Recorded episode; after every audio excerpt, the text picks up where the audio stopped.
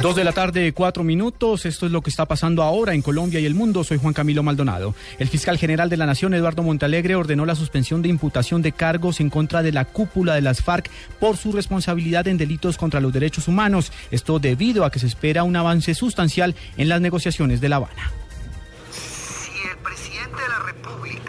Considera y, la mesa de negociación que yo puedo prestar una contribución a la firma de esos acuerdos y al diseño de final de las estructuras de investigación y juzgamiento de las FARC, yo estaría dispuesto a viajar a La Habana a comunicarles a las FARC todo el estado de investigaciones por graves violaciones a los derechos humanos que realiza la Fiscalía. He decidido las imputaciones contra máximos dirigentes de las FARC, esperando cómo va a ser el modelo de justicia transicional que está pronto a pactarse en La Habana y a partir de ahí ajustar todo el diseño de estructuras de imputación de la Fiscalía a lo que será el nuevo modelo.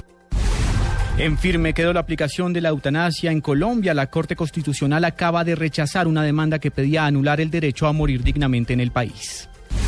Por medio de un comunicado, el magistrado de la Corte Constitucional, Jorge Ignacio Pretel, aseguró que la decisión del representante Julián Bedoya de formular proyecto de acusación en su contra por el denominado caso Fidupetrol responde a las presiones indebidas ejercidas por la Fiscalía General.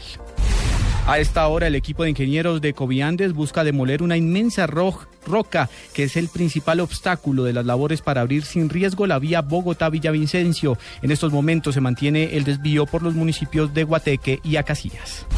Y mucha atención a información internacional de último momento. La agencia Reuters informa que la Casa Blanca ha sido asegurada. asegurada. La razón todavía no es clara. Se sabe preliminarmente que el presidente de los Estados Unidos, Barack Obama, no se encuentra no se encuentra en la sede presidencial. Sin embargo, se ha generado una alarma y en estos momentos la Casa Blanca está bajo custodia por parte del servicio secreto.